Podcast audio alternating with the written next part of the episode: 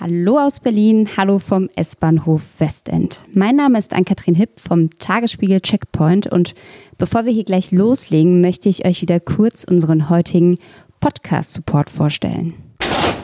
Diese Folge wird finanziell unterstützt und zwar von HelloFresh, laut eigenen Angaben die Nummer 1 Kochbox in Deutschland. Das Konzept funktioniert wie folgt. Jede Woche liefert euch HelloFresh in einer Box Rezeptideen samt der benötigten Zutaten. Grammgenau abgewogen, frisch und gekühlt direkt nach Hause, sodass ihr die Möglichkeit habt, neue Kochideen unkompliziert auszuprobieren. Die Lieferung ist kostenlos und findet zu einem von euch genannten Wunschtermin statt. Die Menüs wechseln wöchentlich und ihr könnt dann immer zwischen jeweils drei bis fünf Gerichten für zwei bis vier Personen wählen. Was wichtig ist, es gibt keine Mindestlaufzeit. Das heißt, wenn ihr im Urlaub seid, könnt ihr das Ganze einfach pausieren und wenn ihr keine Lust mehr habt, es komplett abbestellen. Mit unserem heutigen Gutscheincode Fresh Berlin habt ihr jetzt allerdings erstmal die Chance, den Lieferservice günstiger als sonst zu testen, denn ihr bekommt 45 Euro Rabatt aufgeteilt auf die ersten vier Boxen. 25 auf die erste Box, 10 auf die zweite, 5 auf die jeweils dritte und vierte.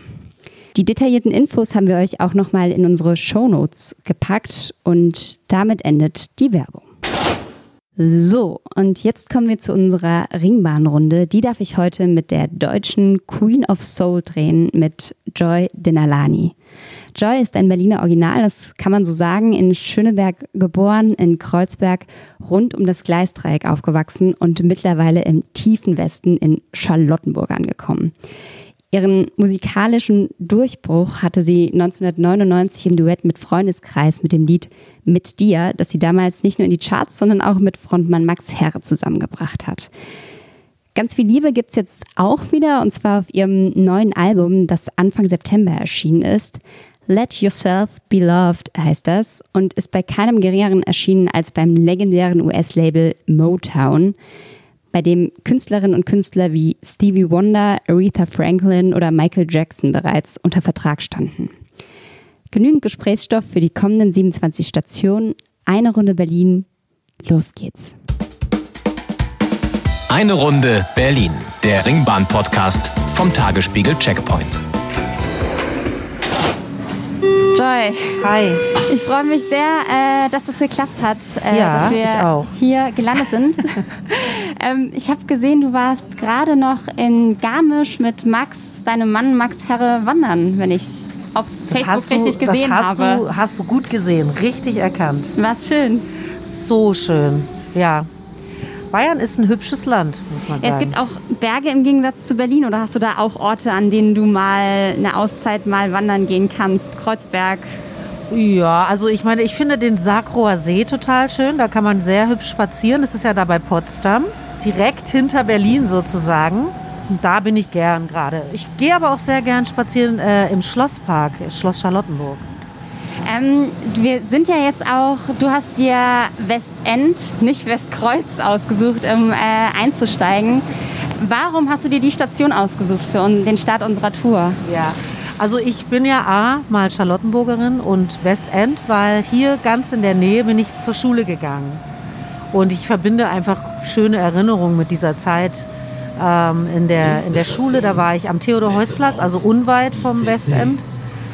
Und ähm, ja, das fand ich irgendwie so einen, einen ganz gebührenden Bahnhof, um unser Gespräch zu starten. Du hast mal in einem Interview gesagt, und das fand ich total schön, dass wenn du aus deinem Fenster guckst, aus eurer Wohnung, ähm, du einen relativ guten Blick auf verschiedene Straßen hast und das manchmal so ein bisschen wie Lindenstraße gucken ist. Ja, genau. Also ich wohne in einem Hinterhof, ich habe das leider nicht, aber ich Ah. habe dieses Gefühl manchmal beim Bahnfahren hier in Berlin. Ja. Und ich habe mich gefragt, in Charlottenburg bei dir, was war da so die letzte Xavi-Lindenstraßen-Folge, die du gesehen hast? Ach, ich, ich beobachte, ich, ich, das ist, ich bin da, ich behandle das alles, was ich sehe, mit großer Diskretion, weil das sind ja Nachbarn, äh, mit denen ich mich gut verstehe. Das ist eben schon so bei mir äh, an der Ecke, dass man sich in der Regel auch Hallo sagt. Also jetzt nicht mit jedem ist man per Du, aber es gibt doch schon viele Nachbarn, äh, mit denen man sich dann auch mal irgendwie kurz unterhält und stehen bleibt und Und das sind natürlich auch die interessanten Charaktere, also Leute, die man schon so ein bisschen kennt und über die man so ein bisschen Hintergrundwissen hat. Und das würde ich jetzt hier natürlich auf keinen Fall preisgeben, was mir so durch den Kopf geht manchmal, wenn ich sie so durch die Straßen tigern sehe, bei Dingen, die sie so tun. Aber was würdest du sagen, was ist so, was sind so deine Nachbarn so vom Typ her? Ist es eine bunt gemischte Nachbarschaft? Sehr bunt oder? gemischt. Sehr bunt gemischt. Also ich glaube auch das Klischee, das es über Charlottenburg gibt, ist äh, wirklich, äh, wird der Be Bezirk überhaupt nicht gerecht. Charlottenburg ist ein relativ großer Bezirk, der also sehr unterschiedliche Stellen hat oder unterschiedliche Kieze fast auch schon hat, von denen man sprechen kann. Und es ist äh, sehr gemischt, sehr heterogener Bezirk und ähm, alle Altersklassen vorhanden. Also das ist ähm, eigentlich schon sehr schön, finde ich ehrlich gesagt, in Charlottenburg. Nicht so aufgekratzt, das stimmt, ähm, aber schon genug für, fürs Auge und äh, ich glaube auch Inspiration. Wo hast du deinen Inspirationsort in Charlottenburg? Du hast vorhin schon gesagt, Schlosspark gehst du ja, gerne hin? ich liebe den Schlosspark. Ich liebe ihn auf unterschiedliche Weise, also weil ich benutze den einfach als Lauf. Äh, quasi. Ich, ich jogge dort oder ich mache dort Sport. Ähm, ich, ich benutze ihn um zum Spazieren oder ich lege mich auf eine Wiese und lese dort Bücher. Also der ist so multifunktional für mich und er ist einfach wahnsinnig schön angelegt. Es ist einfach eine richtig schöne Parkanlage. Gerade im Frühling oder im Sommer mit den Blüten. Ähm, Gerade politisch ist ja Charlottenburg auch sehr stark in den Medien vertreten mit der SPD. Da gibt es ja jetzt die Situation, dass äh, Sausan Schäpli gegen den regierenden Michael Müller antritt, um dort. Nicht zurücktritt. Äh, oder nicht zurücktritt, genau. äh, wie hast du das verfolgt oder wie nimmst du das wahr als Charlottenburgerin?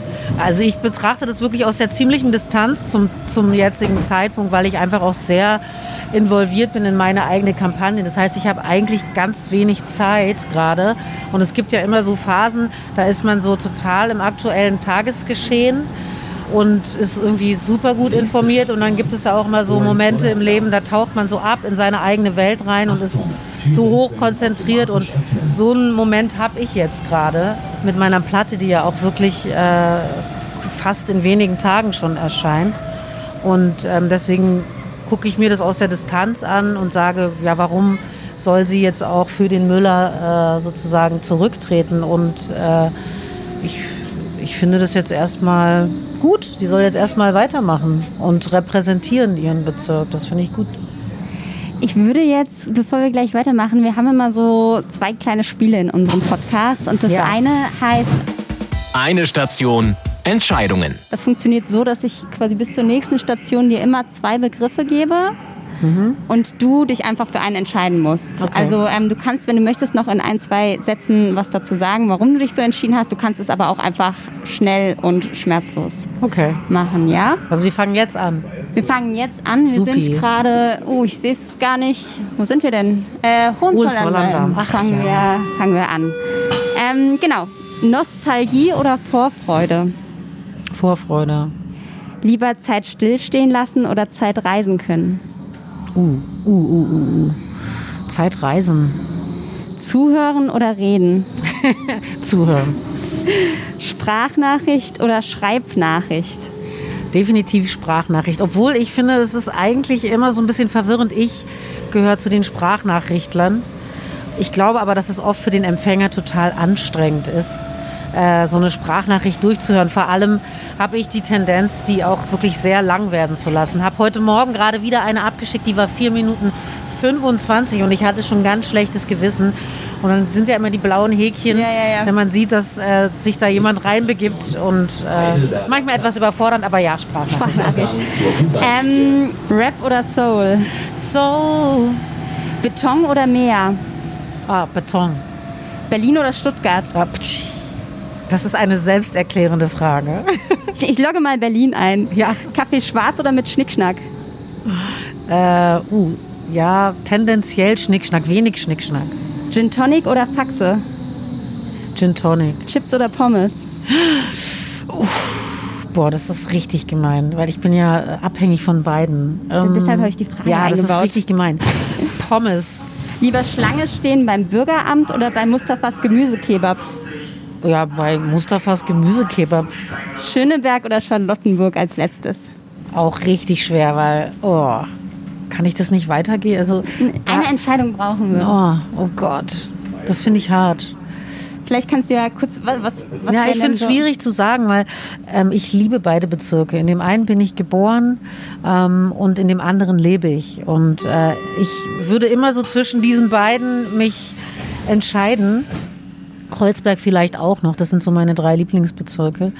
Aber ähm, ja, vielleicht sage ich jetzt einfach mal äh, traditionshalber Schö äh, Charlottenburg. Charlottenburg. Gibt es einen Grund, warum du von Schöneberg bzw. Kreuzberg nach Charlottenburg gegangen bist oder war das eher so eine Ja, also- Zufallsentscheidung? Ähm, nicht wirklich eine Zufallsentscheidung. Also ich bin ja noch ein Kind, das äh, mit der Mauer groß wurde. Das heißt also, das Zentrum Berlins war in meiner frühen Jugend Charlottenburg. Und erst als die Mauer dann fiel, kam Mitte hinzu. Und äh, das äh, Zentrum hat sich sozusagen verlagert. Aber meine, weiß ich gar nicht, meine Prägung ist schon eine Charlottenburger Prägung. Meine Schulen waren in Charlottenburg. Viele meiner Freundschaften habe ich in Charlottenburg geschlossen. Und ähm, meine erste äh, äh, WG, in der ich lebte, war auch in Charlottenburg. Und ich habe einfach ähm, aus diesem Grund so, ich habe so mannigfaltige Gründe, warum ich diesen Bezirk so sehr liebe und ihm auch treu bleibe. Das heißt, wenn man die Jugend in Kreuzberg, also bist ja in Kreuzberg aufgewachsen, Ja. Schöneberg geboren, Ja. ist man dann tatsächlich von darüber nach Charlottenburg und hat da seine Bars, Clubs etc. gehabt? Ja, es gab ja eben nur bestimmte, also äh, Clubs, Bars, äh, die mich jetzt interessiert hatten. Ähm, und Was das, waren das für Clubs und Bars, die dich interessiert hatten? Naja, es gab in der Nürnberger Straße, das ist, geht vom Kudamm ab, also das ist zwischen Zoo und Wittenbergplatz.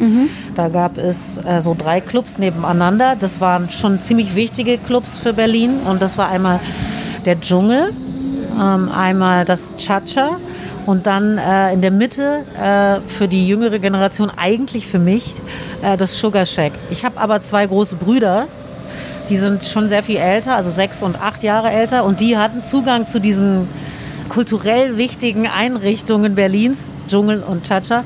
Und deswegen hatte ich auch Zugang dazu. Also hat sich sozusagen unser Ausgehzentrum Richtung Charlottenburg bewegt immer. Wa- Warum hatten die da so eine Connection? Waren die auch irgendwie in der Musikszene drin? Oder? Nö, nö, die waren jetzt nicht so in der Musikszene, die waren einfach cool. Okay, bei den Delanadis waren einfach alle cool. Also meine Brüder waren auf jeden Fall cool. Wie war denn, ich würde noch mal einen Schritt zurück tatsächlich zu deiner Kindheit ähm, kommen im Gleisdreieck. Du hast mal gesagt, dass es auch eine, eine Gegend war, die sehr bunt war, sehr vielfältig.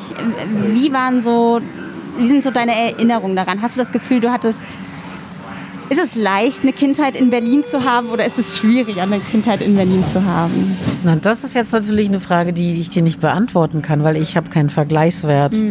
Ich fand, ich hatte eine super Kindheit in Berlin. Ich würde sie nie missen wollen und ich fand es einfach perfekt, so wie es war. Es war natürlich auch verbunden mit Schwierigkeiten, aber ich würde das jetzt nicht auf das Phänomen Stadt oder Großstadt schieben wollen, sondern ähm, ich denke einfach, dass Kinder bestimmte Erfahrungen machen. Wir hatten schon den Vorteil ähm, in Berlin bzw. Kreuzberg, da wo ich aufwuchs, dass wir in einer Gegend aufwuchsen, die sehr pluralistisch war. Also es gab einfach Leute von überall her und entsprechend haben diese Menschen auch natürlich Kinder gehabt und äh, das war einfach total interessant dass äh, man mit verschiedenen Backgrounds, aber natürlich auch auf einen bestimmten Nenner kam. Wir sind natürlich alle trotzdem in Deutschland geboren und aufgewachsen. Das hat uns alle geeint und äh, es war super spannend für mich, dann immer in die äh, unterschiedlichen Haushalte äh, als Besucherin anzukommen und einfach anderes Essen zu haben oder anderen Sound zu hören, andere Sprachen zu hören, andere Musik zu hören. Also das war schon sehr, fand ich schön. Wie sah so der klassische Joy-Nachmittag nach der Schule aus? Ähm, okay, also ich meine, wir sind ja Hortkinder, wir sind sogar Krippenkinder. Also das heißt, unsere Eltern sind äh, beide voll berufstätig gewesen und unsere Mutter ist auch immer nach sechs Wochen schon zurück in die Arbeit und zwar Vollarbeit. Ähm, und in Berlin war das so, dass man seine Kinder schon in die sogenannte Krippe geben konnte mit sechs Wochen. Und wir sind mit sechs Wochen schon quasi in Einrichtungen gekommen, tagsüber. Und ähm, als ich dann äh, etwas größer wurde, gab es auch den Hort. Den kennt man ja, Ja, ja. auch in Mainz, oder? Den kennt man auch da, ja. Sowas gibt's auch da. Okay, und dann sind wir also nach der Schule eben direkt weiter in den Hort. Und da waren wir dann, ähm, haben dort unsere Hausaufgaben gemacht, äh, gegessen und gespielt. Dann kamen wir nach Hause und da schon alle Hausaufgaben erledigt waren, waren wir wieder spielen, je nach äh, auch Jahreszeit, ähm, bis es dunkel wurde. Und was waren so die Spiele? Gummitwist oder ich Oh weiß nicht. ja, natürlich, Gummitwist. Das ist so das, was Bis ich zum denke. Achter, kennst du noch? Also Einer, Zweier, Dreier, Vierer, Fünfer, Sechser, Siebener, Achter. Und äh, der war doch der am Kopf dann, dann wenn das Aber das Gummi war am, schwer. Das war mit, ähm, mit Ratschlag und sowas. Ne? Genau, da hat man dann auch seinen Oberkörper eingesetzt. Das ist meine Schwester übrigens. Hi, ja. Und ihr habt das quasi zusammen gespielt. Auch teilweise. Ich meine, sie ist ja sechs Jahre jünger als ich. Also wir haben dann nicht so viel auf dem, auf dem Hof mehr zusammen gespielt. Aber natürlich gab es Berührungspunkte. Und äh, ich habe sozusagen alles weitergegeben. Also was ich gespielt habe, hat auch sie gespielt. Und wer war besser? Weiß ich nicht mehr. Da war Also ich war schon gut. Ich war auf jeden Fall gut. Wahrscheinlich war sie besser als ich, sechs Jahre älter. Gibt es irgendwann, wenn du sagst, du warst ähm, auch unterschiedlich bei deinen Freunden dann essen und hast irgendwie unterschiedliche Sachen ausprobiert, gibt es so einen Geschmack deiner Jugend? Also irgendein Essen oder vielleicht auch ein Geruch? Curry. Was, Curry? Ja, Curry, Reis. Weil es zu Hause viel gab? Oder? Sehr viel zu Hause gab. Aber das habe ich schon auch anderswo gerochen. Also Curry ist schon so ein, ein Duft meiner Kindheit. Was ich noch, oder beziehungsweise nein, erstmal noch den Sound deiner Jugend, wenn wir gerade schon bei, was, was war das Lied, das dich geprägt hat? Das Lied. Wenn es eins gäbe. Also ich fand Purple Rain super. Das habe ich auch sehr früh schon verstanden. Ich weiß jetzt gerade nicht das genaue äh, Erscheinungsjahr, aber ich war sehr jung und ich habe Purple Rain über meine großen Brüder auch mitbekommen. Also das war eben so, dass ich drei Musikdealer zu Hause hatte, mein Vater und meine zwei Brüder. Und äh, Purple Rain fand ich schon echt besonders gut. Das ganze Album und den Song auch toll. Hast du damals schon mitgesungen? Ja, das habe ich mitgesungen, weil ähm, es gab den Text auf der Platte und das war immer super. Dann habe ich mich hingesetzt und einfach den Text auswendig gelernt und dann mitgesungen entsprechend. Und das war dann schon vor Publikum oder war das dann eher noch Ach so in der so. Dusche und äh, Das war im so Zimmer? in meinem Zimmer allein. Okay. Erinnerst du dich noch, als du das erste Mal vor deiner Familie gesungen hast? Nee, ich erinnere mich daran nicht, weil ich immer gesungen habe. Deswegen könnte ich dir jetzt nicht sagen, ich habe denen nicht was vorgeführt. Also das, diese, das haben wir nie getan. Aber ähm, ich würde behaupten, ich habe immer schon gesungen. Seitdem ich meine Stimme entdeckt habe, also nicht bewusst entdeckt habe, aber seitdem ich meine Stimme eingesetzt habe, würde ich sagen, habe ich immer auch Melodien nachgesungen. Und gab es den Moment, an dem die Familie verstanden hat, wow, da steckt mehr dahinter, bevor du tatsächlich dann auch selbst angefangen hast, Karriere zu machen? Oder ist das dann so eins in eins irgendwie zusammen? Haben wir nie so richtig besprochen. Ich glaube nicht, dass das so ein Thema war. Also ich glaube nicht, dass meine Eltern ernsthaft davon ausgegangen sind, dass äh, das für mich jetzt eine äh, Berufsoption werden würde. Die haben schon mitbekommen, dass ich stets und ständig gesungen habe. Ich, ich glaube, es hat sie zumindest mal nicht gestört. Aber es war nicht so, so ein Thema. Also ich hatte nicht den Eindruck, dass bei uns zu Hause besprochen wurde, oh, guck mal, da die Joy, die, da ist ja irgendwie ein Talent da. Da kann man ja mal irgendwie dran arbeiten oder wäre ja, wär ja schön, wenn sie was draus machen würde. Das, das nicht. Du bist ja dann mit 16 schon relativ früh von zu Hause ausgezogen. Ja. Wie kam das und wie war das in so einer Stadt wie Berlin? Ja, also wie gesagt, also zu der zweiten Frage, die möchte ich als erste beantworten. Also eine Stadt wie Berlin, so sieht man es als Berliner nicht. Das sieht man, glaube ich, nur, wenn man nicht aus Berlin kommt, so wie du, dass man sich diese Fragen stellt. Wie ist das wohl gewesen? Ich kannte ja, ich habe wie gesagt keinen Vergleichswert gehabt. Für mich war es ganz normal, mein Zuhause, meine Stadt, meine Heimat, wenn man so will. Und das habe ich erstmal überhaupt nicht in Frage gestellt. Sie kam mir auch nie zu groß oder zu klein oder sowas vor, sondern es war einfach mein Status quo. Und äh, für, für Berliner Kinder war es auch relativ normal, viel Zeit zu verbringen in den öffentlichen Verkehrsmitteln, weil wir unsere Schulen erreichen mussten oder eben auch unsere Clubs oder unsere Cafés, die uns interessiert hatten. Also nicht, weil man irgendwo in einem bestimmten Bezirk geboren ist, ist man da auch geblieben, so wie das oft Zugezogene betreiben, dass sie ankommen in der Stadt, sie ziehen in einen Bezirk und da ist dann auch schon alles wahnsinnig äh, gut infrastrukturiert für sie, sodass sie eigentlich relativ wenig äh, ihren Bezirk verlassen müssen, sondern ich ähm, habe das als äh, ganz normal empfunden, dann irgendwie in dieser Stadt auf in Anführungsstrichen äh, eigenen Beinen zu stehen. Und ähm, ich bin so früh ausgezogen, weil ich, äh, ja, ich möchte mal sagen, relativ aufmüpfig war eine Zeit lang und meine Eltern, glaube ich, ähm, da irgendwie auch nicht so recht weiter wussten. Ähm Worin hat sich das gezeigt, das Aufmüpfig-Sein? Bist du nachts irgendwie um die Häuser gezogen mhm. oder ja? Mhm, ja, zum Beispiel. Ich kam nicht äh, zu den verabredeten Zeiten nach Hause, solche Sachen.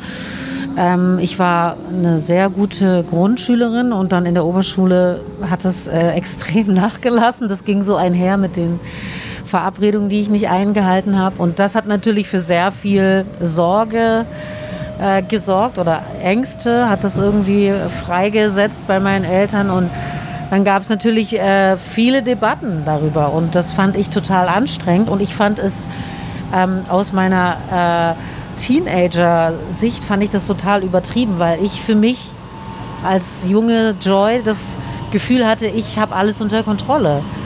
Und ähm, ich weiß schon, was ich mache.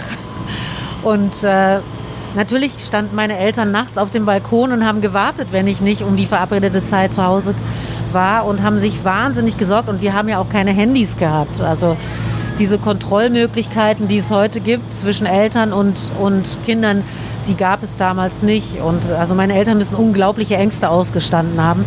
Und ich fand es dann so anstrengend, dass ich meinen Eltern vorgeschlagen habe, ich äh, ich kann doch einfach ausziehen. Aber dann haben Sie die Sorgen doch trotzdem, oder nicht? Sie haben mir einen Vogel gezeigt, natürlich.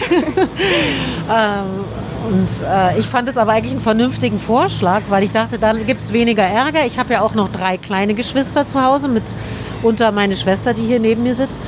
Und äh, noch eine Schwester und Bruder. Und ich habe dann gedacht, damit die Harmonie wieder besser ist, war meine Logik, wäre es doch eigentlich gut auszuziehen. Quasi als selbstlose Tat sozusagen. Ja, dann hat doch jeder seinen Frieden und, äh, und das fanden sie natürlich eine vollkommen überzogene Idee. Aber dann fand ich, also das hat etwas in mir freigesetzt und dann wurde ich aktiv und habe herausgefunden, es gibt so betreute Jugend-WGs. Und dann habe ich mir alle Informationen geholt, die es da zu holen gab und bin dann mit diesen Infos dahin in diese Vorstellungsgespräche und habe mich vorgestellt und äh, habe immer die Wahrheit gesagt. Also ich habe nie erzählt, dass ich aus äh, schwierigen Eltern, äh, elterlichen Verhältnissen komme oder, oder sonstiges, sondern ich habe schon immer gesagt, ich habe sehr nette Eltern, ich bin sehr behütet aufgewachsen, aber wir kommen irgendwie gerade nicht so zurecht.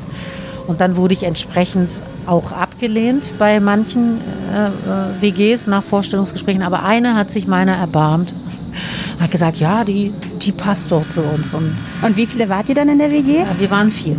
Und die anderen dann tatsächlich aus schwierigen Verhältnissen eher? Oder? Ich würde sagen, alle aus schwierigeren Verhältnissen als ich, glaube ich. Aber so insgesamt moderat. Also es war eine moderate WG. Und wie hat es dann so funktioniert? Also war es dann so, wie du es dir vorgestellt hast? Mehr also viel cool, noch mehr. cooler. Also äh, wir hatten natürlich Betreuer, die auch sehr nett waren. Die kamen auch jeden Tag nachmittags vorbei und haben nach dem Rechten gesehen. Und es gab einmal die Woche so ein Abendessen, glaube ich, oder so ein Gemeinschaftsessen. Und das war's. Und an den Wochenenden hatten wir unsere Freizeit und äh, oder konnten unsere Freizeit gestalten, wie wir wollten. Wie hast du die gestaltet? Ja, ich bin ausgegangen, so was man halt macht als, als Jugendliche. Ich habe äh, war in Clubs, habe mich mit Freunden getroffen. Vor allem habe ich viele Freunde auch zu uns in die WG eingeladen. Und ähm, ich hatte in dieser Zeit ähm, eine sehr gute Bekannte, die aus Paris äh, nach Berlin kam und die hat äh, einige Zeit bei mir dann gewohnt, auch in Absprache mit meinen Mitbewohnern. Und die wiederum hat sehr viele Freunde von sich mitgebracht, die alle nur Französisch sprachen. Und ich denke dann immer, nichts ist umsonst, weil, Achtung, ich habe dann sozusagen Französisch sprechen gelernt und damit habe ich wiederum in meinem Abitur einfach mal eine Eins gemacht. Mensch, so schließt sich der Kreis. So schließt sich der Kreis. Also nichts ist umsonst. Ja. Alles macht dann irgendwie doch einen Sinn. Vielleicht äh, dauert es manchmal ein bisschen länger. Nein, nicht alles macht Sinn natürlich, aber also es war schon ganz in Ordnung so. Du hast irgendwann auch mal in einem Interview gesagt, dass Berlin dann eine furchtbar schwierige Stadt sei, wenn man seinen inneren Kompass hier nicht hat. Würdest du sagen, dass du deinen relativ schnell und früh und gut gefunden hast? 47 und zur Ja. Ja, doch, ich glaube schon. Fahrgäste nach Flughafen Schönefeld Ja. steigen bitte Kannst hier du sagen, wodurch oder wie? Wodurch? Genau, also wie, Achtung, wa- was dir dabei geholfen hat oder war das einfach bei dir, dass du von vornherein immer so einen Das ist so ein lustiger Podcast, finde ich, mit diesem ganzen Sound im Hintergrund. Ähm, ähm, Das ist Berlin. Ja, genau. Das ist Berlin.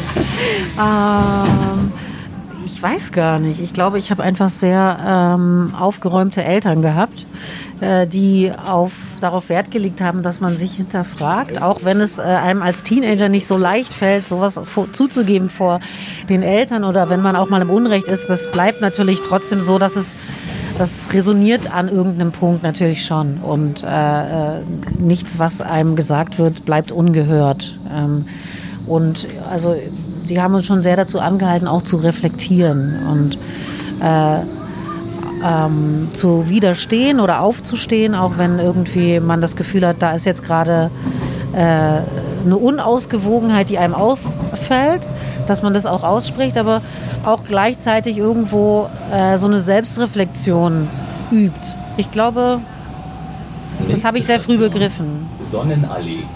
Wenn wir jetzt sozusagen von da einmal den Sprung machen ins Heute, zum Jetzt, zu deinem ähm, neuen Album Let Yourself Be Loved, was, wenn der Podcast erscheint, quasi auch gerade frisch erschienen ist. Ich habe mir mal den Ankündigungstext durchgelesen Ja. dazu.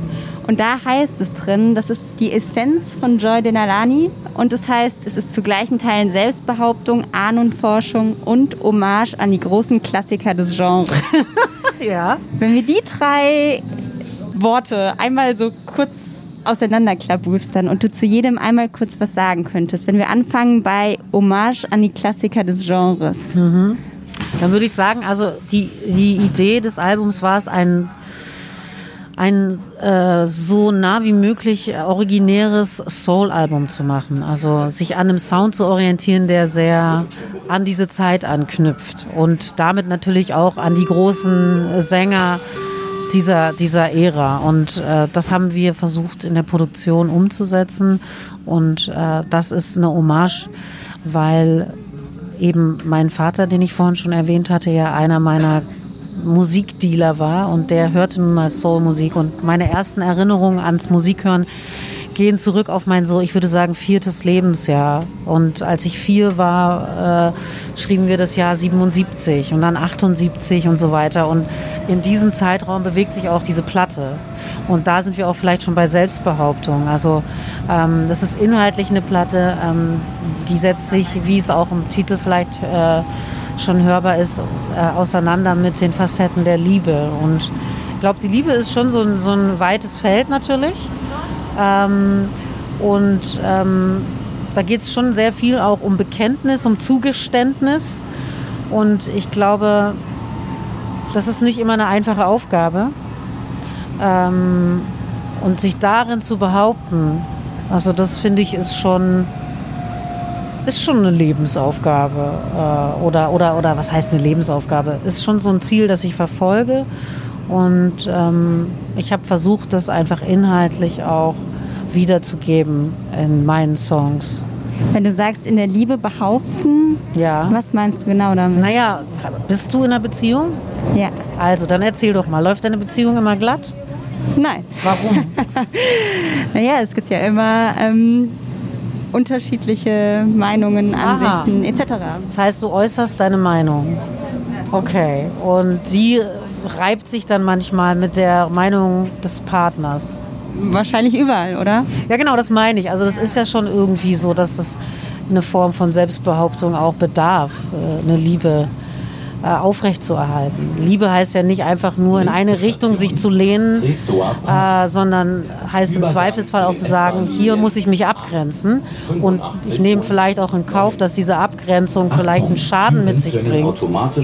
Aber ich muss bei mir bleiben, weil es bestimmte Dinge gibt, denen möchte ich gern treu bleiben. Ich würde jetzt nicht so ungern das Wort Prinzipien verwenden, aber man hat ja irgendwie so auch seine Parameter und seine Werte, an denen man sich aufhängt. Und ähm, das finde ich ist zum Beispiel schon auch eine Behauptung, eine Selbstbehauptung. Ist das was, was du auch, also würdest du sagen, dass sich dein Verständnis von Liebe über die Jahre hinweg auch verändert hat? Ja, klar, ja, ja, bestimmt. Inwiefern? Also Schwer zu sagen, es ist jetzt eine sehr weit, wie Ja. sagt man, das ist eine sehr breit aufgestellte Frage. Also inwiefern musst du ein bisschen präzisieren. Also ich sag mal, wenn, wenn man sich zum Beispiel auch die Liebesgeschichte von dir und Max anguckt, dann war es auch, ihr habt mit einem Liebessong im Prinzip gestartet mit dir. Das war irgendwie euer großer Start für eure Liebe, aber auch für eure Karrieren, die ihr dann jeweils verfolgt habt. Dann hat es ja auch gekriselt, ihr wart auseinander, ihr seid dann wieder zusammengekommen, seid jetzt von außen betrachtet, würde ich mal sagen, super glücklich wieder. Ähm, das ist ja dann auch irgendwie was, was man wahrscheinlich mit in diesen Songs dann auch verarbeitet. Auf jeden Fall. Ist es denn was, was du sagen würdest, was sich ein, also wenn man die Lieder hört, ist es dann die Geschichte von Max und Joy, die man da auch mit rauslesen kann? Oder wie viel ist tatsächlich, sage ich mal, wirklich wahre Geschichte, wahre Gefühle und wie viel ist vielleicht auch das, was man musikalisch als Kunst mit darauf bringt? Ähm, ich glaube, es ist eine Mischung. Also es gibt äh, immer auf all meinen Platten schon Geschichten, die sehr nah an meinen persönlichen Erfahrungen sind. Ähm, und es sind so Reflexionen und Auseinandersetzungen, aber es ist natürlich teilweise auch schon fiktional. Also es ist jetzt kein eins zu eins authentisches, ähm, äh, wie soll ich sagen, Erzählen. Also meine Narrative sind immer eine Mischung eigentlich. Aber also grundsätzlich, glaube ich, stellt man sich beim Schreiben auch oft schon die größeren Fragen über sich selbst oder auch über so eine bestimmte vielleicht Lebenslage, in der man ist und versucht irgendwie auch zu begreifen, wie kommt man in solche Situationen. Und da irgendwie so mit einem analytischen Blick raufzugehen, ist irgendwie auch das Spannende, finde ich, am Schreiben. Es ist schon auch eine Form von Selbsttherapie. So ein bisschen wie Tagebuch schreiben, nur anders. Kreuz. Ich habe nie Tagebuch geschrieben. Bist du eine zu den Tagebuchschreiberin? Eine Tagebuchschreiberin. Vielleicht, weil ich nicht das musikalisch bin. Vielleicht ist Wie das machst du das? Weil ich habe, glaube ich, ich habe so etliche Tagebücher, die ich immer begonnen habe über all die Jahre. Ich würde mal sagen, manchmal habe ich es geschafft, mal eine Woche was aufzuschreiben. Das fand ich dann schon stark. Und dann habe ich es schleifen lassen, dann nur alle zwei Tage. Dann aus zwei Tagen wurden eine Woche und ein Monat und dann war es vorbei. Ja, ich glaube, bei mir muss man dazu sagen, es ist nicht so richtig ein Tage-Tagebuch, sondern es ist eher so ein Momente-Tagebuch. Immer wenn ich irgendwas habe, was ich runterschreiben will, dann schreibe ich es auf. Ah, okay, aber jetzt verstehe. nicht sozusagen, heute habe ich das und das und das gemacht und es war total schön oder blöd. Ähm, so in die Richtung. Der erste Song auf deinem Album heißt ja Wounded Love und beginnt mit den Worten, ich sah die Welt durch deine Augen. Oh ja. Wie wichtig ist der erste Satz auf so einem Album? Oder warum ist der Satz der erste Satz auf einem? Auf Also ich habe Album? äh, ich hab, äh, das nicht als ersten Song ausgewählt wegen des ersten Satzes. Ich fand, es war einfach irgendwie insgesamt äh, ein eindrückliches Stück, um ein Album zu eröffnen. Es war wenig gekoppelt an die erste Zeile. Aber natürlich ist im einzelnen Songwriting, im jeweiligen, schon immer wichtig, einen Einstieg zu finden, der eine Geschichte eröffnet oder der auch eine, eine Spannung erzeugt beim Zuhörer. Und das fand ich jetzt äh, eine, eine spannende Zeile. Also würde ich jetzt wissen wollen, wenn ich das hören würde, ah, was meint sie damit, wo geht, wie geht's weiter, was ist dann passiert? Mhm. Und sind es Max-Augen?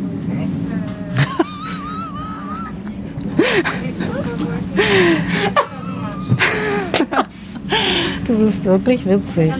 Ähm, ja, wenn du so willst, sind es Max Augen. Ich hatte Max Augen vor Augen. Okay. Welche Farbe haben die? Na, braun natürlich. Und zwar hellbraun. Du sagst, beziehungsweise lass noch mal kurz einen Berlin-Ostkreuz äh, einen Dreh zurückdrehen. Und zwar sind wir stehen geblieben nochmal bei der Definition von oder dem Ankündigungstext. Und da hatten wir die Selbstbehauptung, wir hatten die Hommage und was noch gefehlt hatte, war die Ahnenforschung. Kannst du dazu noch was sagen, zu dem aktuellen Album? Ja, ich glaube, da geht es so ein bisschen um Identität, wer man ist. Äh, ist vielleicht schon auch anknüpfbar an die Selbstbehauptung. Also ich habe die Selbstbehauptung zwar ver verknüpft mit der Liebe, aber die Selbstbehauptung kann man natürlich auch mit einer Identität verbinden. Und ähm, da geht es dann schon irgendwie drum, äh, in meiner Ahnenforschung, das ist vielleicht ein bisschen, bisschen dick aufgetragen, aber da geht es schon um meinen familiären Kontext. Und äh, mein Vater ist ja nun Südafrikaner und wir sind aber eben sozusagen weit weg von Südafrika hier in Deutschland geboren und aufgewachsen mit einer deutschen Mutter und trotzdem auch immer den Link äh, nach Südafrika. Also das war natürlich ein Dauerthema bei uns und äh, mein Vater hat sehr viele Freunde mit zu uns nach Hause gebracht und ähm, äh, und, und, insofern war sozusagen die, die afrikanische oder südafrikanische Identität auch für mich dann entsprechend ein großes Thema. Und es zieht sich einfach durch mein gesamtes Sujet im Prinzip. Äh, das fängt an mit meiner ersten Platte Mamani. Mamani heißt ja übersetzt weibliche Ahnen ähm, und Mutter.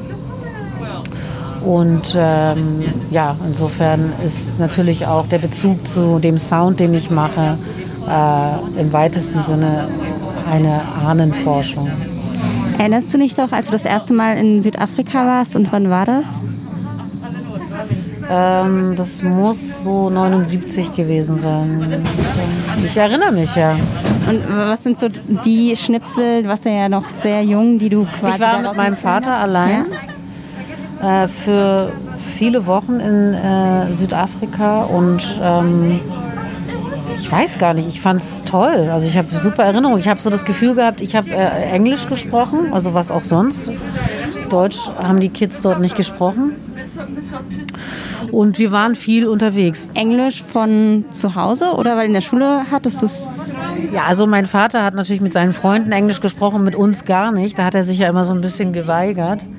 Ich glaube, es war ihm bequemer, dann mit uns auf Deutsch zu sprechen. Er hat manchmal so Ansätze gehabt und ist dann direkt wieder gefallen ins ins Deutsche und ähm, weiß gar nicht. Also, also ich kann mir nicht anders erklären, wie ich mit den Kindern dort kommuniziert habe. Und ich glaube, dass Kinder ja sehr hohe Auffassungsgaben haben und schnell auch Sprachen lernen. Und ähm, also würde ich sagen, habe ich so wahrscheinlich mich mit Händen und Füßen und irgendwelchen englischen Brocken verständigt. Und ich habe schöne Erinnerungen an, an diese Zeit. Wo wart ihr dann überall? Oder habt ihr so eine Rundreise gemacht? Wir waren in Johannesburg, wir waren in ja. Soweto, im Township.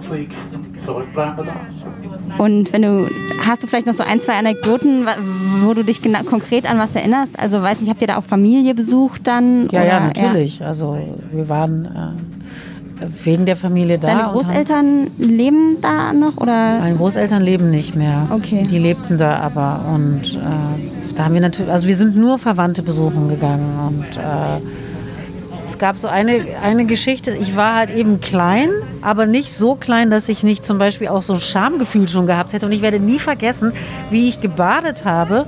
Und ähm, ich musste, um in mein Zimmer zu kommen, durchs Wohnzimmer und da waren ganz viele Leute. Und dann hat mein Vater gesagt, ja, lauf doch schnell durch. Und ich so, nein, ich laufe da nicht durch. Und äh, dann habe ich mit meinem Vater, das weiß ich noch, eine Diskussion darüber geführt, ähm, dass ich nicht unbekleidet durch dieses Zimmer laufe, weil äh, das geht nicht mehr. Und er hat es nicht verstanden. Er hat gedacht, wie kann dieses kleine Mädchen mit mir jetzt darüber diskutieren? Also er hat dieses Schamgefühl das Einsetzen des, der, von Schamgefühl hat er, glaube ich, nicht so ganz nachvollziehen können. Das ist so eine Sache, an die erinnere ich mich. Und die war irgendwie eigentlich im Nachhinein witzig, weil natürlich habe ich mich durchgesetzt und er musste dann losziehen, äh, in mein Zimmer mir die Kleidung holen, mich im Badezimmer anziehen und erst dann habe ich das Bad verlassen. Und gibt es irgendwelche Sachen, die du sagst, die du von deinen Reisen in Südafrika mit hierher genommen hast? Also warst du seitdem oft öfters da, hast eben auch dort musiziert. Ja. Ähm, das finde ich eine schwere Frage. Also mitgenommen? Was meinst du damit? Also emotional oder auch ähm, einfach Dinge, wo du das Gefühl hattest, das hat dich nochmal auf eine besondere Weise vielleicht inspiriert oder Dinge anders? Ich habe halt mit tollen Musikern arbeiten dürfen. Das war natürlich immer eine Inspiration, die man dann mitnimmt aus so einer Zusammenarbeit. Ich habe ein sehr enges und nahes Verhältnis zu meinen Cousins und Cousinen ich habe einen natürlichen Zugang, finde ich, zu denen. Wir verstehen uns sehr gut.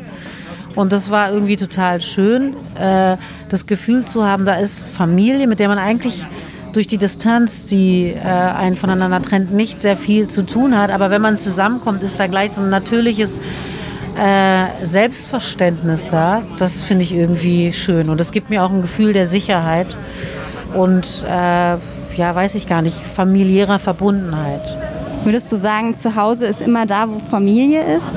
Oder hast du, würdest du sowas irgendwie für dich? Zu Hause ist bei mir in Charlottenburg. Okay. Nein, aber also im weiteren Sinn, im, im, im, weit, im weiten Sinn ist zu Hause natürlich ein geschützter Raum, äh, an dem man sich wohlfühlt und äh, mit seinen Liebsten auch ja, in Harmonie, Liebe und Sicherheit ein Leben führen kann. Ja. Gibt es Orte in Berlin, an denen du sagst, da warst du noch nie, würdest aber eigentlich gern mal hin? Bestimmt, aber mir fällt jetzt so spontan keiner ein. Okay. Also viel unterwegs in der Stadt tatsächlich? Oder? Ja, ich würde schon sagen, dass ich viel unterwegs bin. Ja.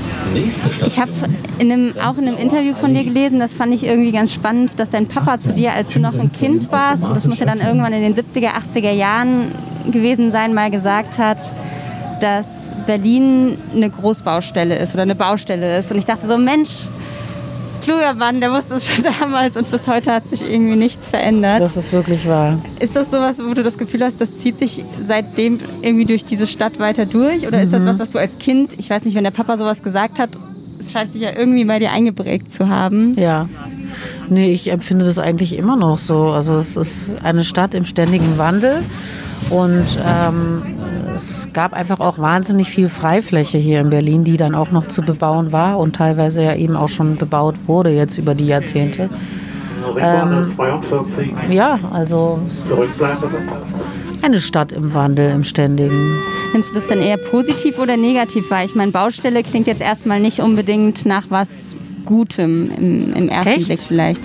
Weiß ich nicht, wenn ich mir die Baustelle BER angucke, würde ich jetzt erstmal Empfindest du bei Baustelle was Positives? Ähm, erstmal weder noch. Äh, erstmal, ich habe keine so Gefühl, Gefühle habe ich jetzt nicht zu Baustellen. Was verbindest du denn mit Baustelle? Wenn, wenn, wenn jemand sagt, Berlin ist Na, das, was Neues entsteht, verbinde ich jetzt mal erstmal mit Baustelle. Okay. Das, ist ja, das sind ja unterschiedliche Denker. Die einen sagen vielleicht, Baustelle ist nervig, weil es ist was Unfertiges. Die anderen sagen, es ist was, was, was Neues entsteht. Das heißt, du würdest eher sagen, dass das in Berlin durchaus seinen Reiz hat, dass da irgendwie seit 30 Jahren dieses, dieses Baustell-Dasein Na, ich würde auch nicht mal sagen Reiz. Also äh, ich glaube, es ist anscheinend irgendwo auch Teil einer Notwendigkeit. Und ich meine, man darf auch nicht vergessen, dass durch diese Stadt eine Mauer ging. Also das ist dieser Stadt ja zu eigen. Das gibt es ja in keiner anderen Stadt in dieser Form. Und ähm, das hat, glaube ich, nochmal äh, sozusagen zusätzlich da, dazu beigetragen, dass äh, diese Stadt so erneuert wurde und ähm, eben diese brachen Leerflächen genutzt wurden, um dort äh, neue Immobilien hinzusetzen.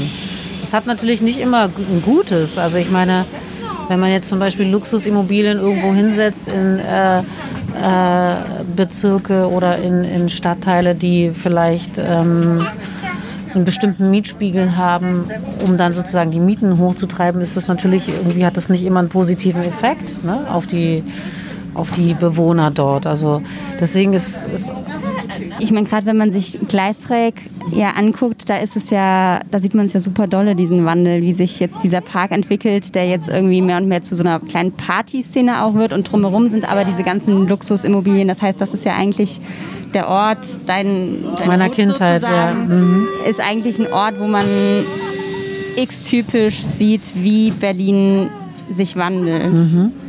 Ja, das stimmt. Wie, wie nimmst du die Gegend wahr? Bist du denn noch häufig dort? Ja, ich war, ich war schon sehr oft da jetzt äh, in letzter Zeit oder in den letzten zwei, drei Jahren wieder viel. Nicht zuletzt auch, weil ich eine Platte gemacht habe, die ich nach dem Gleisdreieck benannt habe.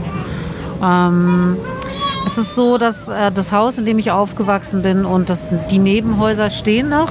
Das Studentenheim, ich glaube, das soll aber abgerissen werden. Und das war dann schon so eine Überlegung, die ich äh, gemacht habe. Wow, was heißt das? Was heißt das für die Leute, die hier wohnen, wenn das abgerissen wird? Und was wird dann dahingesetzt anstattdessen? Ähm, wie verändert das sozusagen auch das Klientel? Und wie verändert das die äh, Mietpreise? Und ist das was, was dich erschreckt oder was, heißt erschreckt, aber was so ein bisschen so ein ungutes Bauchkrummeln oder so hervorruft? Ja, also es ist auf jeden Fall so, dass ich, äh, es ist so ein bisschen was Ungewisses, ja. Also es ist, es ist eh nah am Potsdamer Platz, da sind sehr, sehr viele Luxusimmobilien. Ähm. Wir bitten Sie, dies in unserem Ich bin auf jeden Fall gespannt. Vielen Dank. Hast du schon mal irgendwann drüber nachgedacht, Berlin zu verlassen? Oder ist das Nächste überhaupt Station. mal im Gedankenspiel eine Option gewesen? Ja, ich wollte mal nach New York. Achtung. Nach New York, musikalisch. Gründe Ja, weil ich an, die? Stadt auch liebe. Ich finde es eine tolle Stadt. Und glaubst du, es passiert noch oder ist Nee, das, Nein, ich glaube das Kapitel nicht. abgeschlossen? Ich glaube, es ist abgeschlossen. Okay. Ich will noch eine ganz andere, mal kurz einen Richtungsschwenk machen. Ähm, was in meiner Vorbereitung oder was jetzt gerade auch vor kurzem passiert ist, du hast ja mit Ilge nur dieses große Interview im Rolling Stone gegeben, wo ihr über ganz viel auch gesprochen habt, über Sexismus, über Rassismus. Ihr habt aber auch darüber gesprochen, wie ungewöhnlich es ist, dass ein Magazin wie der Rolling Stone euch eigentlich quasi diese, also ihr habt im Rolling Stone eigentlich über den Rolling Stone gesprochen und äh, darüber, dass er euch jetzt eben diese Fläche gibt. Und dann gab es aber in den sozialen Medien einen riesen Aufruhr, weil letztlich nicht euer Foto, was irgendwie als Covershoot geplant war, aufs Cover kam, ähm, sondern eben ersetzt wurde durch Bruce Springsteen, der sein 45. Albumjubiläum feierte. Ähm, kannst du dazu was sagen? Wie sehr hat dich das irgendwie genervt oder auch nochmal daran erinnert, wie viel so weiße Männerwelt da dann doch irgendwie mitunter dominant ist? Das war für mich persönlich jetzt eher eine Bestätigung dessen, was ich eh dachte. Was du auch im Interview quasi schon Und gesagt was ja hast. eben auch nachzulesen ist. Ja. Ähm, ich hätte jetzt, äh, also ich war nicht so überrascht. Ich glaube, ich war von allen, ähm, die da in irgendeiner Form involviert waren, jetzt auch aus meinem Team am ruhigsten, als ich gehört habe, sie nehmen uns jetzt doch nicht aufs Cover. Ich, ich, es hat mir ein, ich konnte mir gerade ein müdes Lächeln abbringen. Weil es dir klar war. Oder Nee, es war mir unbewusst nicht war, klar. oder? Also ich würde jetzt nicht sagen, dass es mir klar war. Ich bin jetzt schon davon ausgegangen. Aber als es dann nicht so war, habe ich es auch nicht so, äh, war ich nicht so überrascht wie äh, vielleicht andere um mich rum. Und hast du das Gefühl, man kann doch überhaupt irgendwie, es macht Sinn noch gegen sowas Nächste Station. sich dann aufzuregen oder es wird eh nicht besser? Übergang zur U-Bahn-Linie 6. Also ich glaube, man sollte äh, sich da immer drüber ärgern und man soll auch äh, kritisch darüber sprechen. Äh, ich glaube nicht, dass man in so eine Resilienz verfallen sollte. Ähm, ich finde, dass der Rolling Stone sicher auch mal darüber nachzudenken hat. Was er ja wahrscheinlich jetzt auch tut durch die Debatte, die danach angestoßen wurde. Gab es da eigentlich nochmal ein Feedback dann? Ich habe von den Rolling Stonern nichts gehört, nichts Offizielles. Okay. Ich muss aber auch gestehen, ich bin jetzt da nicht in die Nachforschung gegangen. Also, aber ich kann mir vorstellen, dass das äh, zu mir durchgedrungen wäre. Wenn da jetzt äh, ein Statement gekommen wäre von denen dazu, dann hätte ich es sicher mitbekommen. Also ähm, ja, es war schade, aber es passt auch zum Rolling Stone, was sie da gemacht haben. Und der Rolling Stone in Deutschland hat ja nichts mit dem Rolling Stone zum Beispiel in Amerika zu tun. Das sind ja zwei sehr autark agierende Magazine, die auch äh, ganz unterschiedliche Inhalte vermitteln. Und du würdest sagen, in Amerika wäre das anders gewesen? Der Rolling Stone ist in Amerika einfach anders aufgestellt. Der äh, spiegelt ganz andere, viel breiter die äh, Musiklandschaft äh, Amerikas wieder als der Rolling Stone in Deutschland. Der Rolling Stone in Deutschland ist weiß, männlich und ich würde mal sagen 50, äh, 40 plus. Du bist ja auch bei der Initiative Key Change, die sich unter anderem dafür einsetzt, dass es ähm, ausgewogenere Geschlechterverhältnisse und mehr Vielfalt in der Musikszene gibt. Wie würdest du sagen, oder wie würdest du das beurteilen? Ist. Deutschland, hat sich da in den letzten Jahren was getan? Wird es besser? Oder vielleicht auch konkret auf Berlin bezogen? Ähm, ich finde, das muss man jetzt mal abwarten. Das ist nichts, was man so, finde ich, von einem Jahr zum nächsten sagt, sondern ich würde mal sagen, lass uns doch mal in fünf Jahren gucken, wie sich die Musikszene wirklich verändert hat, und zwar auf breiter Ebene. Wie viel mehr Frauen eine Sichtbarkeit haben über einen Zeitraum, nicht in einer Periode, sondern wirklich also gemessen an, ich weiß gar nicht, fünf, sechs, sieben Perioden wie, oder Geschäftsjahren, sagen wir mal. Äh, wie viele Frauen haben äh, sich auf dem Markt in den Spitzen durchsetzen können? Äh, wie viele Frauen werden ähm, abgebildet in Magazinen? ähm, äh, auf Plakaten, wie viele Frauen sprechen, stehen vorne, wie viele Frauen sind in der Branche selbst auch in Führungspositionen. Ähm, wie ist die Förderung von Frauen? Ah, jetzt kommt jemand anderes musiziert. Ähm, du bist jetzt schon 20, 30 Jahre im Business. 20 eher. Ja. Ähm, So, okay. 20, 30, 40, 50. 20 Jahre eher. Das ist ja schon eine Periode. Wie, ist, wie hat sich denn in der Zeit entwickelt? Also wenn du anguckst, deine Anfangsjahre, deine Jahre, die du auch mit Freundeskreis unterwegs warst im Vergleich zu heute, wie viel hat sich da schon getan? Zu wenig offenbar, weil sonst wärst du nicht in dieser Initiative. Also ich glaube, es ist eine andere Awareness da, schon. Und es ist einfach so, dass wir ähm, quasi Wissenschaften haben, die sich dem Thema genähert haben. Wir haben Empirien, auf die wir zurückgreifen können. Und das ist total hilfreich dann äh, in Diskussionen und Debatten.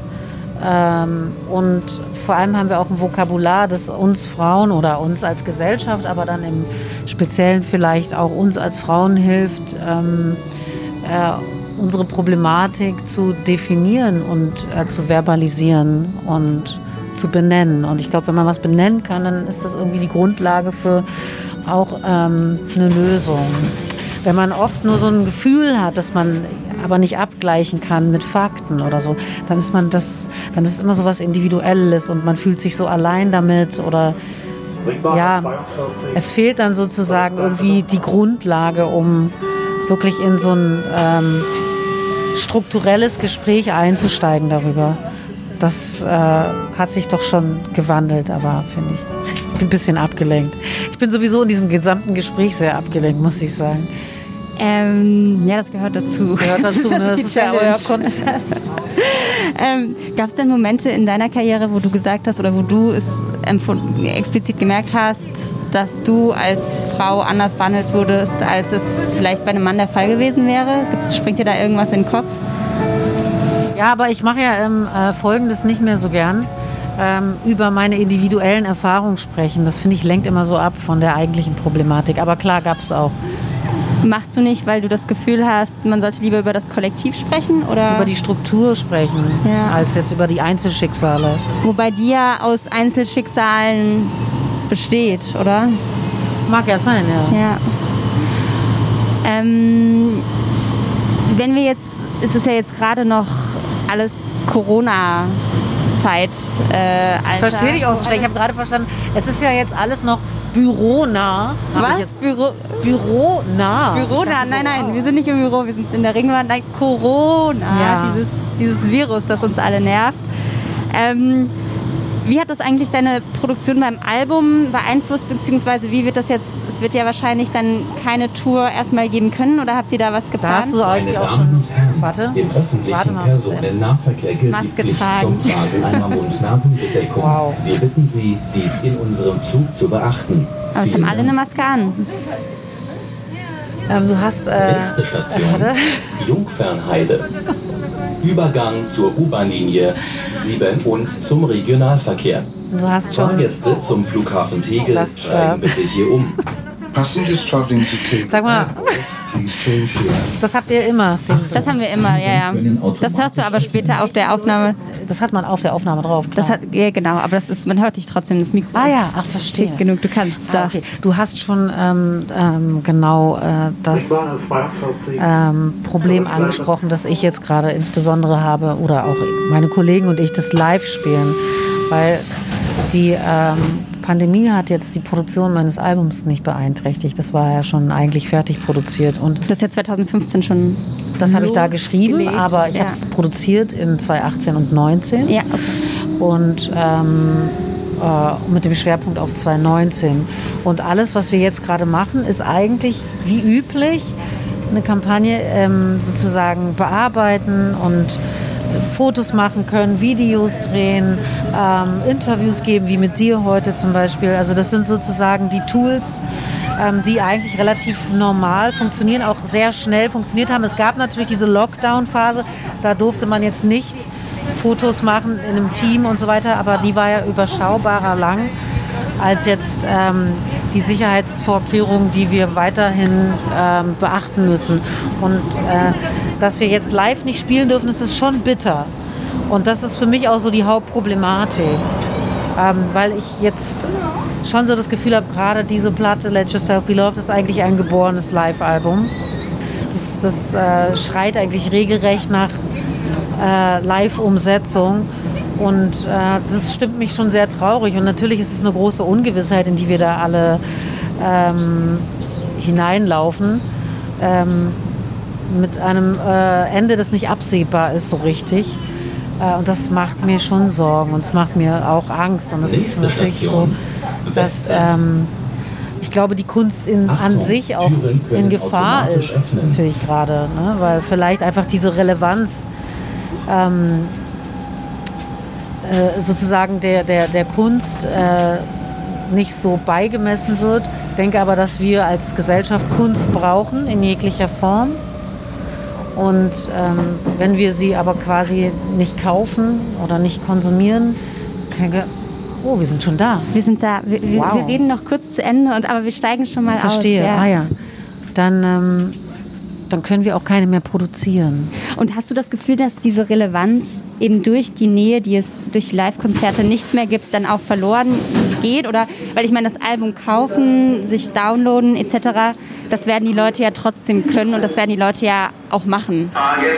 Das, äh, das, das, äh, das werden wir sehen. Also das hoffe ich natürlich auch. Und, ähm, also ich, ich, bin, ich bin nicht sicher, ob die Leute jetzt ähm, mehr streamen, als, als, als man dachte. Das ist ja so ein bisschen die, die Idee gewesen, dass äh, jetzt dadurch, dass die Leute zu Hause bleiben, ähm, auch entsprechend mehr quasi Kunst konsumiert wird oder ne, ähm, genossen wird oder wie auch immer.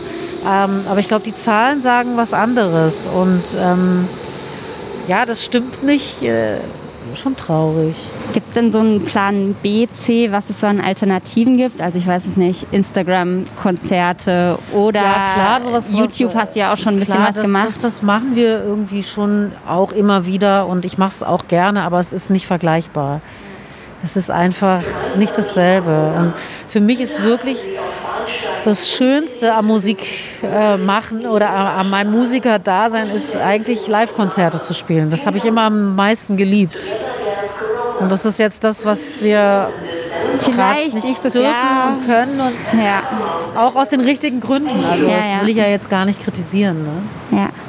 So, wir sind jetzt wieder am Westend angekommen. Es ging schnell rum. Du musst jetzt, glaube ich, auch gleich schon zu deinem nächsten Termin. Ja. Deshalb, Joy, wenn du noch so einen Wunsch vielleicht für dich, für die nächsten Monate, vielleicht für die Zeit nach Corona, wenn du dir zum Abschluss noch irgendwas wünschen dürftest, was wäre das? Äh, wow. Es kann, von, es kann von einem leckeren Burger über Pommes bis zu mehr Liebe auf der Welt. Keine Ahnung, irgendwas. Ich würde mir wünschen, dass die Leute ähm, sich äh, mehr zutrauen und dass die Leute sich nicht so sehr unter Druck setzen und ähm, dass die Leute ihre Liebenswürdigkeit erkennen. Ich glaube, das fehlt einfach ganz vielen Leuten, ist so mein Gefühl. Viele stehen einfach unter Druck und ich glaube, viele Menschen haben irgendwie das Gefühl, sie sind nicht genug, nicht gut genug, so wie sie sind. Und das würde ich mir wünschen, dass da mehr Selbstbewusstsein, mehr Selbstvertrauen passiert. Okay. Dann danke ich dir, dass du hier warst. Danke Ähm, für, die, für diese die Einladung. Also das war ungefähr das ungewöhnlichste Gespräch, das ich geführt habe. Ich war auch echt, muss ich gestehen, sehr abgelenkt, Ähm, ich bin gar nicht darauf eingestellt mit diesen ganzen Nebengeräuschen. Also nicht nur sozusagen das äh, ganz normale Gespräch der Mitfahrenden, Ja, ja. sondern diese Ansagen die ganze Zeit, weil wir ja heute auch diese witterungsbedingten Störungen haben. Da kam ja auch immer Das stimmt. so Wir- Aber wir, wir sind durchgekommen. Wir, sind hatten das Glück, dass wir durchgekommen. durchgekommen sind. Das also das war schon eine lustige Odyssee mit dir. Ja, fand ich auch. Ich fand es schön auf jeden Fall. Und ähm, genau, das war eine Runde Berlin mit Joy Denalani. Vielen Dank. Macht's gut. Du Tschüss. auch. Tschüss. Eine Runde Berlin, der Ringbahn-Podcast vom Tagesspiegel Checkpoint.